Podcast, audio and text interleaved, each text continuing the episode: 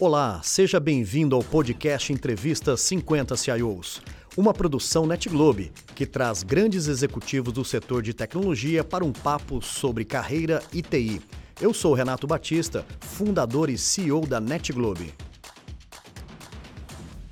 Uma das grandes riquezas que nós temos aqui no nosso programa Entrevista 50 CIOs é conhecer histórias inusitadas. E este nosso convidado dessa entrevista de hoje, o Juliano de Conte, traz insights maravilhosos. Juliano, mais do que um prazer poder te receber aqui. Obrigado pela sua generosidade de compartilhar a sua história. Muito bem, Renato, super obrigado pelo convite. É uma honra estar aqui contigo, conhecendo a Casa Net Globe, estar aqui contigo, tendo a oportunidade de compartilhar um pouquinho da minha história, da minha trajetória profissional, é uma, uma alegria enorme. Obrigado muito, mais uma vez pelo convite. Muito legal, Juliano. Nós que te agradecemos. E aqui no nosso programa a gente começa do início, um pouquinho da nossa história, né, como pessoa, como ser humano, falando um pouco de família. E vamos começar falando um pouquinho lá do início, da sua história é, é, né, de vida, onde você nasceu, um pouquinho da sua infância. Eu sou natural de uma cidade no interior do estado de São Paulo, chamada Agudos. Agudos. Agudos fica aproximadamente três horas e meia aqui da capital. E Agudos ficou famosa por conta da qualidade da água. É. Foi uma cidade onde foi construída a primeira cervejaria da Brahma, antes de Ambev, de Imbev, de tudo isso. E a Brahma de Agudos foi famosa durante muito tempo. É verdade, né? é verdade. Então, quem conhece, quem aprecia uma boa cerveja, ou já esteve em Agudos fazendo um tour pela fábrica, ou pelo menos já ouviu falar da cidade. Eu comecei a me interessar por tecnologia, por PCs, por inovação em um período que coincide com ali meados final do período de reserva de mercado, quando os PCs começaram a se popularizar e quando eu comecei a ter acesso com os primeiros equipamentos Vou entregar minha idade contando essa história. É verdade. Ali o período dos TK90X, TK80X, CP200, CP400. E isso era final de anos 80, começo de 90, Juliano? Isso, mais ou menos de etapa. anos 80, mais ou é. menos esse período. Né? Comecei a ter acesso aos primeiros programas de formação, aos cursos de microinformática, sistema operacional, BASIC, tudo isso. E aí existia uma escola de datilografia na época nessa cidade. Acho que isso nem existe mais, né? Eu pelo menos nunca mais vi uma escola de datilografia. Eu também não. E eu tive a ideia de apresentar para o dono a ideia de nós formatarmos um programa de formação, um curso de microinformática. Em um primeiro momento, a ideia foi recebida com uma certa estranheza, com uma certa desconfiança, mas a gente foi evoluindo as conversas e decidimos empreender juntos. Então eu fiquei responsável pela formatação de todo o programa, preparação do material didático, né, ministrar as aulas efetivamente. Mas eu fiquei nessa jornada com ele relativamente pouco tempo, porque o interesse maior dele na época ainda era nas escolas de datilografia. Né? Pode parecer estranho falar isso hoje, mas isso já foi um business relevante no passado. É. Eu tinha interesse em fazer outras coisas e eu decidi empreender em carreira solo. E foi um momento incrível da minha vida, memórias que eu guardo com muito carinho, porque eu era um jovem conhecia um pouquinho de tecnologia e quase nada de negócio e decidi seguir nesse caminho. Então, com uma boa dose de sorte, um pouquinho de competência, o negócio foi prosperando, a escola foi crescendo e eu permaneci com a escola até a minha entrada na universidade. Né? Então, esse foi o início da minha, da minha carreira no mundo de tecnologia. Juliano, aí você começa a empreender. Então, você viu que o início da tecnologia para você era você se dar a, a, liberdade, né, a chance de poder ter um negócio próprio. Né? Exato. Né? E, e, como que foi isso? Né? Ou seja, conta um pouquinho desses, dessas passagens, porque elas são muito ricas. Né? Ou seja, você chegou a quebrar um negócio então e depois Partiu para uma outra? Quebrei, quebrei, quebrei. Como todo bom empreendedor, eu já quebrei. Como eu disse, né, eu entrei nesse negócio sem a experiência praticamente nenhuma de negócio.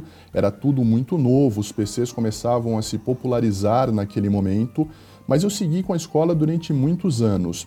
em um determinado momento, quando isso começou a se popularizar mais, você deve se lembrar bem desse período, Sim. começaram a chegar as grandes redes de escolas com formação em microinformática. Aqui a gente está falando de microcamp, de microlins, e aí a briga começou a ficar um pouco desleal. E eu quebrei neste momento. E esse momento ele coincide com o término do meu ensino médio, eu fiz um curso técnico em processamento de dados, e a entrada na universidade. a minha formação inicial é em análise de sistemas, acho que nem existe mais hoje curso de análise de sistemas, é, né? A coisa é. mudou muito. Mas durante a universidade eu tive a oportunidade de participar de um programa, de um processo seletivo para um programa de estágio no grupo Philip Morris. Fui um dos estagiários selecionados, então a partir desse momento começa efetivamente a minha carreira no mundo corporativo.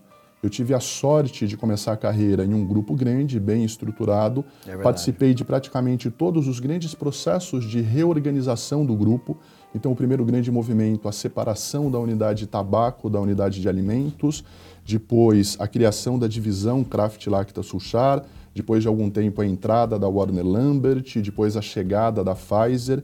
E eu, como um bom estagiário, fiz de tudo que você pode imaginar. Carreguei muito PC de um lado para o outro, trabalhei na área de infraestrutura, cabeamento, depois fui para backup, schedule de backup noturno, depois fiz uma migração para a área de desenvolvimento de sistemas, programação.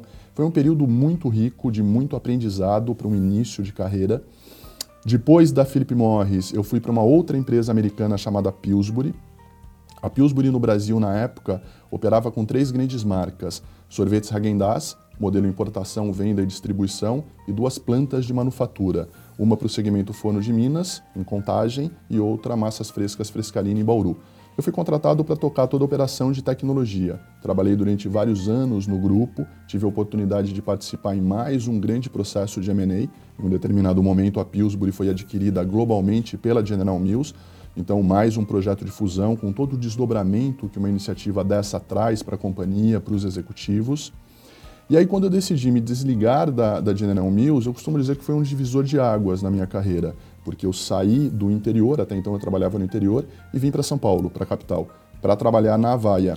Tive a oportunidade de trabalhar com algumas pessoas brilhantes, inclusive com alguns colegas nossos que já sentaram aqui, então foi um período que eu guardo com muito carinho depois da Vai, eu fui para uma empresa de origem, de origem japonesa, chamada Epson. Tá? A Epson também eu passei vários anos, tive a oportunidade de participar em grandes projetos de transformação, tanto no Brasil como fora. Depois de Epson, eu fui para a Simpress. Simpress, uma grande escola, vários anos de Simpress. Tive uma passagem pelo setor educacional e onde eu estou hoje, na Total Express. Total Express é uma empresa de logística 100% orientada para o e-commerce. Então, hoje eu sou responsável por todas as operações estratégia de tecnologia, digital e inovação. Então, esse é um pouquinho da minha, da minha história, da minha trajetória profissional. Incrível história, Juliano. Eu vejo uma trajetória muito bonita, muito completa. Obrigado. Só que nós sabemos também, Juliano, que não, as nossas trajetórias não são feitas só de flores, de momentos claro. de grandes ascensões. É feita de momentos de grandes aprendizados. Uhum. Nessa sua trajetória, como um grande é, entusiasta da tecnologia, né? Dá para ver na sua fala que você ama muito o que você faz, né? Uhum. Quais foram os grandes desafios para te trazer até aqui hoje? Claro, eu acho que todo profissional ele passa por momentos como esse, né? alguns momentos ao longo da carreira. Um dos exemplos que eu posso trazer foi a minha trajetória durante a Epson. A Epson é uma empresa muito grande, de origem japonesa, mas com uma operação bastante robusta na região de Américas. Então, nós temos, existe um, um headquarter baseado na Califórnia, em Long Beach, para toda a operação América do Norte. E é uma empresa que tem operações em praticamente toda a América Latina, com várias fábricas de manufatura, centros de distribuição. E existia um grande desafio na época. O modelo de operação de tecnologia da Epson era um modelo totalmente descentralizado, inclusive para os sistemas corporativos. Então você pode imaginar que isso trazia grandes desafios para o grupo. Em um determinado momento, tomou-se a decisão de criar um grande programa de transformação para consolidar todas estas operações. E nós optamos então pelo ecossistema de soluções SAP. E este projeto ele tinha, obviamente, algumas premissas, mas existia uma premissa central que balizava todo o desdobramento dessa estratégia. Nós precisávamos fazer uma implementação que fosse o mais estándar possível. E aí você imagina o tamanho do desafio. Um projeto gigantesco envolvendo inúmeros países, pessoas, com contextos de negócio, com especificidades, com particularidades de cada negócio, com o aspecto de uma diversidade cultural, de crença muito forte. Né? Então, foi um dos grandes desafios na minha carreira uh, engajar todos os colaboradores, manter todo mundo com o mesmo espírito para fazer uma consolidação, para fazer uma grande harmonização de processos de negócio. No final do dia, era isso que importava, para que nós então definíssemos esse framework e pudéssemos partir para essa implementação, que no final do dia visava a substituição de grande parte dos sistemas legados da companhia para esta nova plataforma, para esse novo ecossistema que foi criado. Então, esse, sem sombra de dúvidas, foi um dos grandes desafios que eu tive ao longo da minha carreira. Muito legal. Juliano, você está tocando em pontos muito importantes. Eu queria trazer aqui uma reflexão que nós, né, do mundo de tecnologia, sempre trazemos é, em conversas, uhum. que é a nossa capacidade de nós sermos líderes de pessoas. Uhum. Nós somos muito apaixonados por tudo que a tecnologia traz, né, é, de satisfação, de facilidades, a possibilidade da tecnologia ajudar no negócio, na sua transformação, no seu crescimento. E nós sabemos que isso só se concretiza quando nós temos pessoas engajadas, claro. pessoas cientes daquilo que ela está fazendo. Como que foi essa formação de liderança, uhum. né, de, de conhecer pessoas na sua carreira? Se você me permite, eu vou trazer o mesmo exemplo deste período de Epson, porque foi um, um, projeto, um período da minha vida que traz muito destes ensinamentos.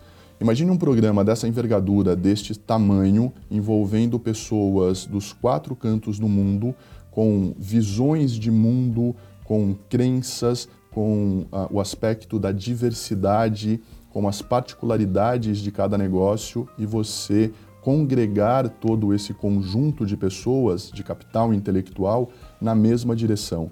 O grande aprendizado de tudo isso é um trabalho colaborativo. Em uma jornada como essa, não tem espaço para estrelas, não tem espaço para protagonismo solidário. Né? Se você não tiver ah, imbuído de um senso de colaboração, de um senso muito forte de trabalho em equipe e principalmente de um senso genuíno de empatia, né?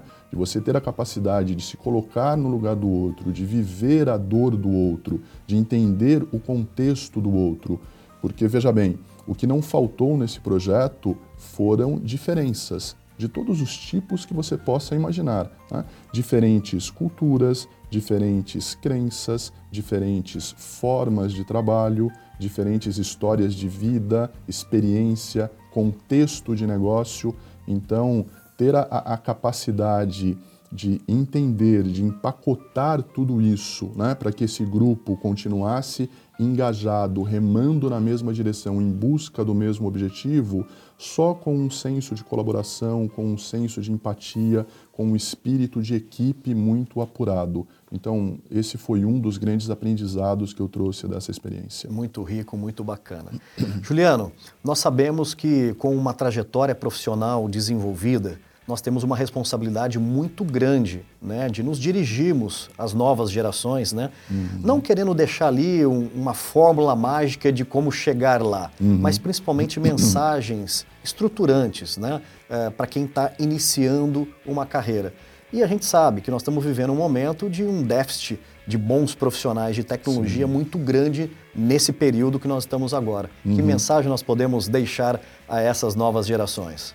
Muito bem. Eu acho que eu sou um cara suspeito para falar sobre carreira em tecnologia. Eu amo tecnologia, sou apaixonado pelo que eu faço. E eu acredito genuinamente, Renato, que o, o conjunto de tecnologia mais educação, ele muda, ele transforma contexto. Ele transforma contexto de negócios, ele transforma contexto de empresas e principalmente de vida de pessoas. Então, pode até parecer uma, uma frase de efeito, mas eu acredito de fato nisso. Educação e conhecimento é a única coisa que você leva contigo para o resto da sua vida. Isso tem um poder transformacional gigantesco. E hoje em dia, a busca pelo conhecimento, o acesso à informação, é relativamente muito mais simples do que era algumas décadas atrás. Né? Então, o conselho que eu deixo é se, se você é, é uma pessoa interessada por tecnologia, se você simpatiza com este universo, se interessa por esse contexto, seja uma pessoa curiosa, seja uma pessoa interessada, busque conhecimento, porque certamente existem inúmeras oportunidades. Esse é o recado que eu deixo. Tá aí. E você, gostou? Tá impactado? eu estou aqui. Então aproveite invista no seu conhecimento neste fascinante mundo da tecnologia. Juliano Deconte, obrigado. Um prazer poder bater, estruturar esse bate-papo aqui junto com você. Prazer Muito foi todo obrigado. Meu. Obrigado. Um prazer. Prazer foi meu. Obrigado. Valeu. Obrigado. E aí, curtiu? Esse foi mais um episódio do programa Entrevista 50 CIOs. Para não perder nenhum conteúdo, siga nosso perfil aqui no Deezer.